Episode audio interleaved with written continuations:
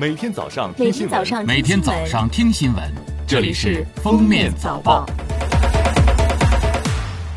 各位听友，早上好！今天是二零一九年十二月二十九日，星期日，欢迎大家收听今天的《封面早报》。从今天到三十一日，一股冷空气影响我国，华北大部、东北、江淮、黄淮等地有四到五级偏北风，大部分地区气温将下降四到八摄氏度。华北北部、东北的局地降温幅度有十摄氏度或以上。遇到这股冷空气，多地将刷新今冬以来气温新低，大家记得穿好秋裤，抱团取暖。首先来听时政要闻。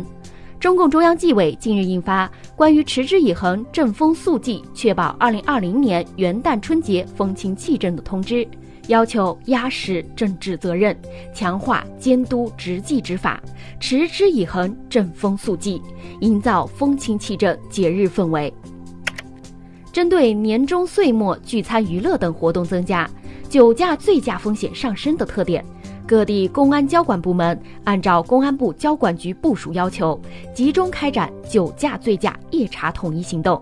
仅十二月二十四日至二十五日两天，全国共查处酒驾醉驾一点三万起，其中醉驾一千零二十七起。据了解，元旦春节临近，公安交管部门将持续严查严管醉驾酒驾违法犯罪行为，全力维护安全有序的道路交通环境。公安部交管局提醒广大驾驶人朋友：开车莫贪杯，勿心存侥幸，自觉抵制酒驾、醉驾违法犯罪行为，自觉遵法守规，安全文明出行。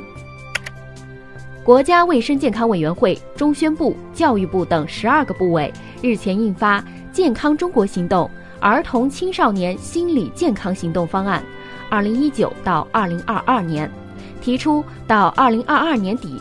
各级各类学校要建立心理服务平台，或依托校医等人员开展学生心理健康服务。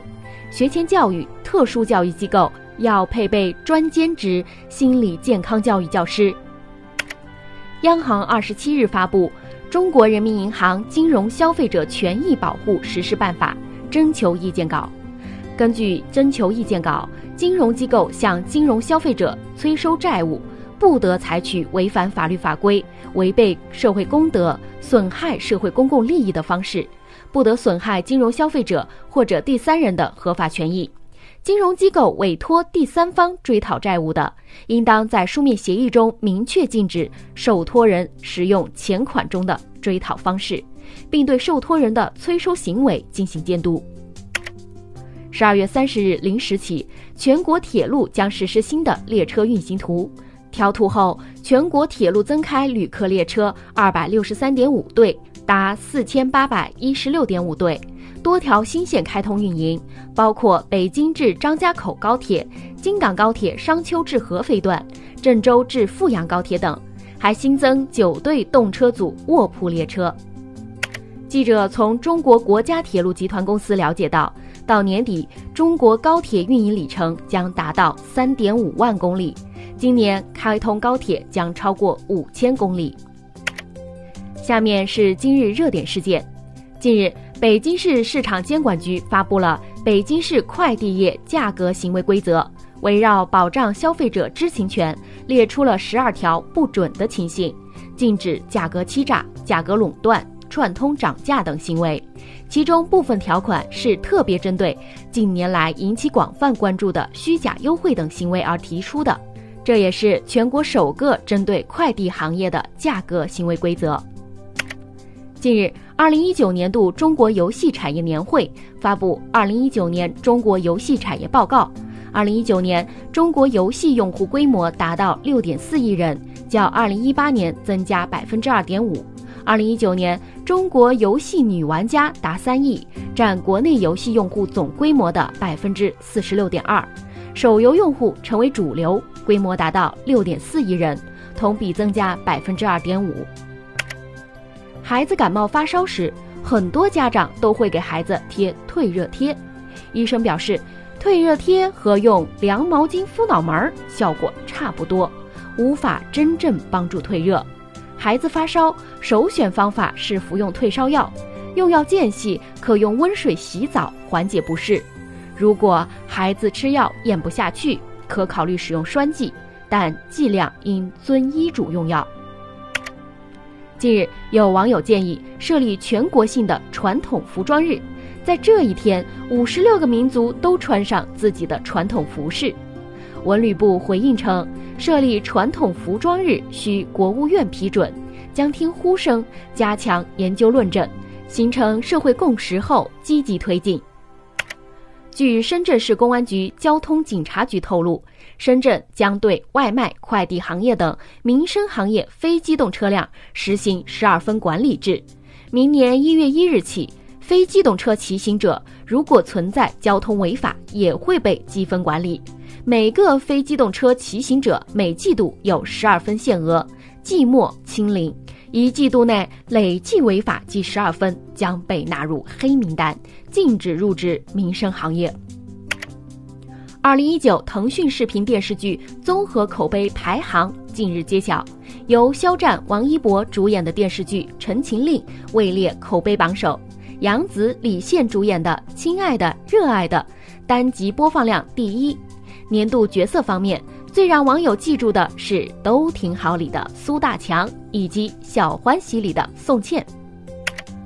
近日，深圳发通告更新禁养烈性犬名录，将中华田园犬和英国斗牛犬从原二十七种禁养性猎犬名单中移除，自二零二零年一月十日起施行，有效期五年。这意味着在深圳。中华田园犬和英国斗牛犬可办理养犬登记证，持证饲养。去年五月，女子杨某与男子葛某一起游玩，葛某想给女友一个公主抱，浪漫一下，没想到葛某手臂脱力，导致杨某摔倒在地。经诊断，杨某三根肋骨骨折。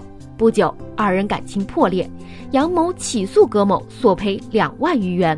法院判葛某赔偿六千元。最后来听国际要闻：英国苏格兰地区一所学校去年起禁止学生在校使用手机，结果学生成绩达到五年来最佳水平，引得不少学校效仿。英国《泰晤士报》报道，许多学生和家长反映，禁用手机以来，无论在家还是在学校，学生们焦虑程度缓解，彼此交流加强。气氛越来越融洽。